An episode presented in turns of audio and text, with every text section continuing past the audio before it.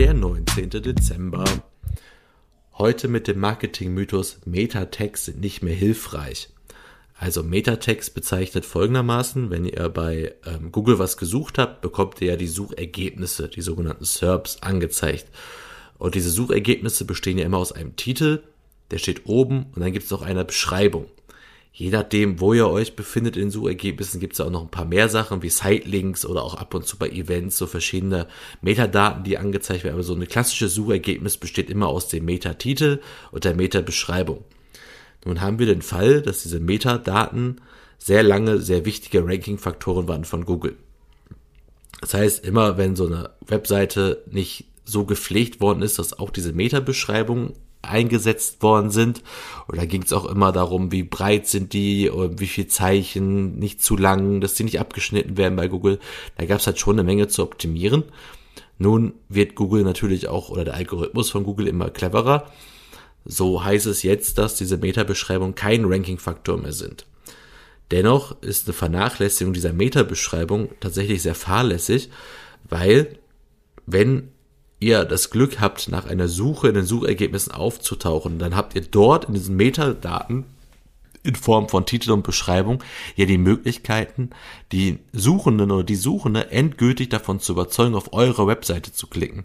Das heißt, wenn ihr diese Meta-Beschreibung sehr ansprechend macht, sehr informativ macht, mit einer Call to Action äh, äh, verseht, sowas wie mehr erfahren hier, kostenloser Download hier, Bestpreis-Check hier, dann habt ihr natürlich eine, mit dieser Call to Action eine viel größere Chance, dass er sich, also der Suchende oder die Suchende sich für euer Suchergebnis entscheidet und nicht das für den Wettbewerb.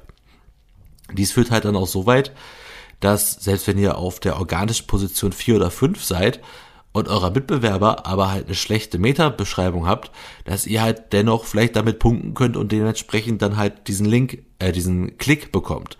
Dementsprechend, auch wenn es jetzt kein direkter Ranking-Faktor mehr ist, würde ich halt schon den weiter ausbauen, weil es halt dann auch wieder so ein indirekter Ranking-Faktor ist weil er halt trotz einer schlechteren Position noch ein, zwei Plätze vielleicht herausholen kann, weil eure Meta-Beschreibung ansprechender ist als die von eurem Wettbewerb.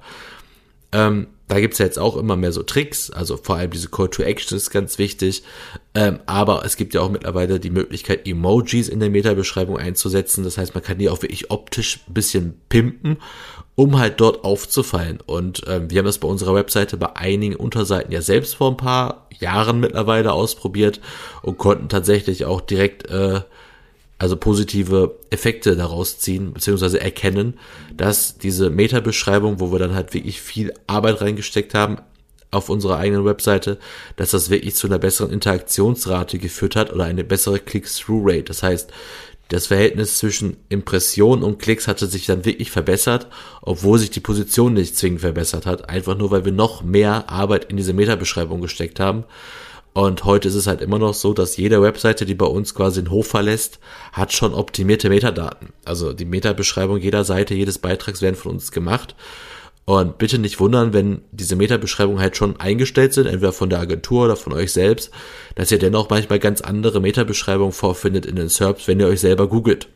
Das liegt daran, dass je nach Sucheingabe Google sich auch jetzt in vielen Fällen äh, eigene Meta-Beschreibungen zieht, um noch genauer zu der Sucheingabe einen Treffer zu platzieren. Das geht halt so weit, dass einfach auch Teile aus dem Blogartikel als Metabeschreibung eingesetzt werden.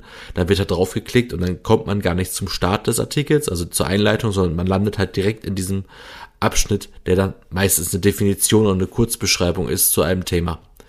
Deshalb da gibt's halt echt viele Spielereien, die man machen kann, aber der Mythos an sich, Metatext sind nicht mehr hilfreich, kann ich hier im keinsten Fall unterstreichen und würde diesen Mythos als falsch bezeichnen. Mehr zum Thema Online-Marketing und ihre Mythen gibt's dann morgen.